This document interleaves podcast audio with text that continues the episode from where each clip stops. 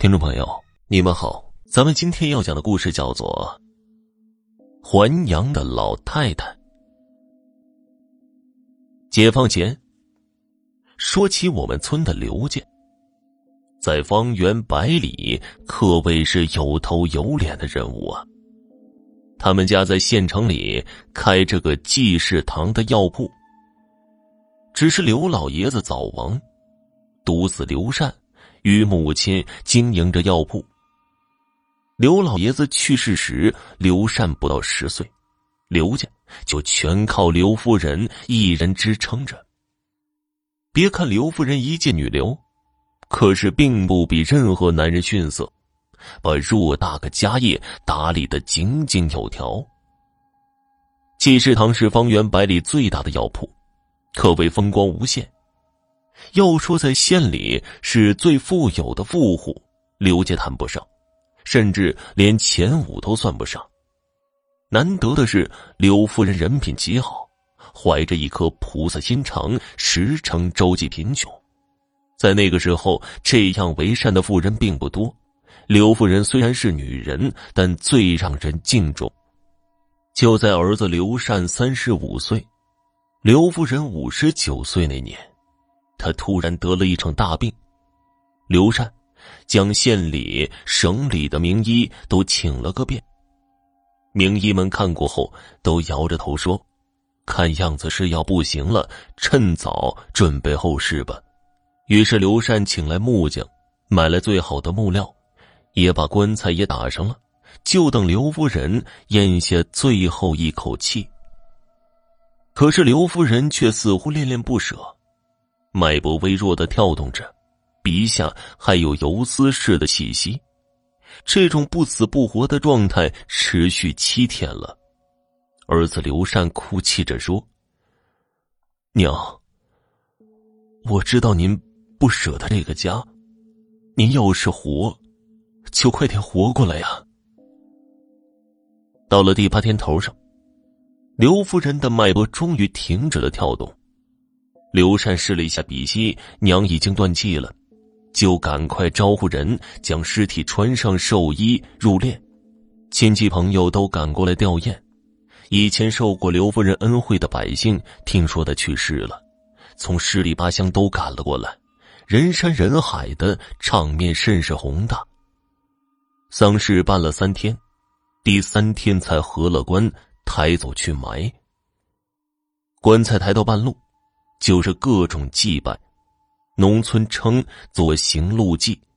此时也是喊丧人的表演时刻，喊丧的人都是大嗓门，要求字正腔圆。某某家里的客拜祭了，行路祭有四拜、五拜、八拜、十三太保，大拜二十四拜、九九八十一拜等等不计其数，还要分开。一起，两起，腰里系，正拜、退拜、拜桌脚、转圈拜等等五花八门。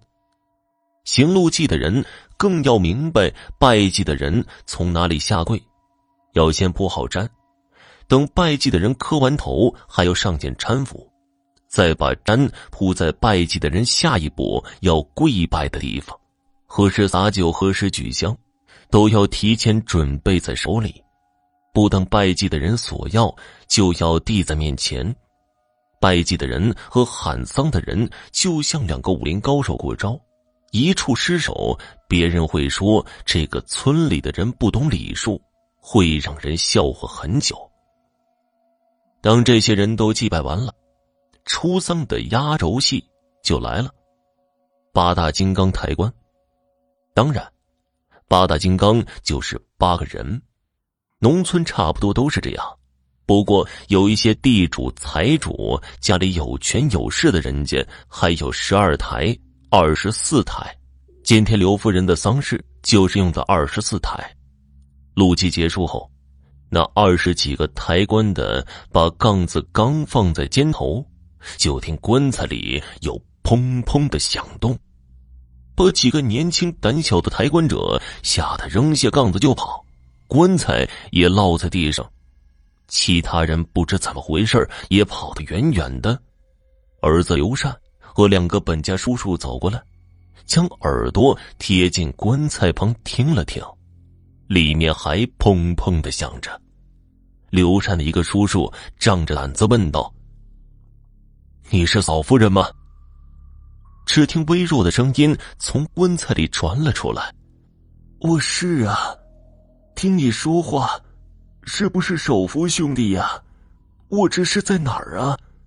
咋这么黑呀？”这个时候，亲戚朋友都围了过来。那个叫手扶的兄弟怕是刘夫人诈尸，又问道：“那你的大名叫啥呀？”“我大名叫刘翠花，快救救我！”快喘不过气来了！大家齐动手，就把棺盖给撬开了。一挪走棺盖，刘夫人就坐了起来，大口大口的喘着气。回到家后，家里人发现刘夫人原来的病全好了，身体硬朗着呢。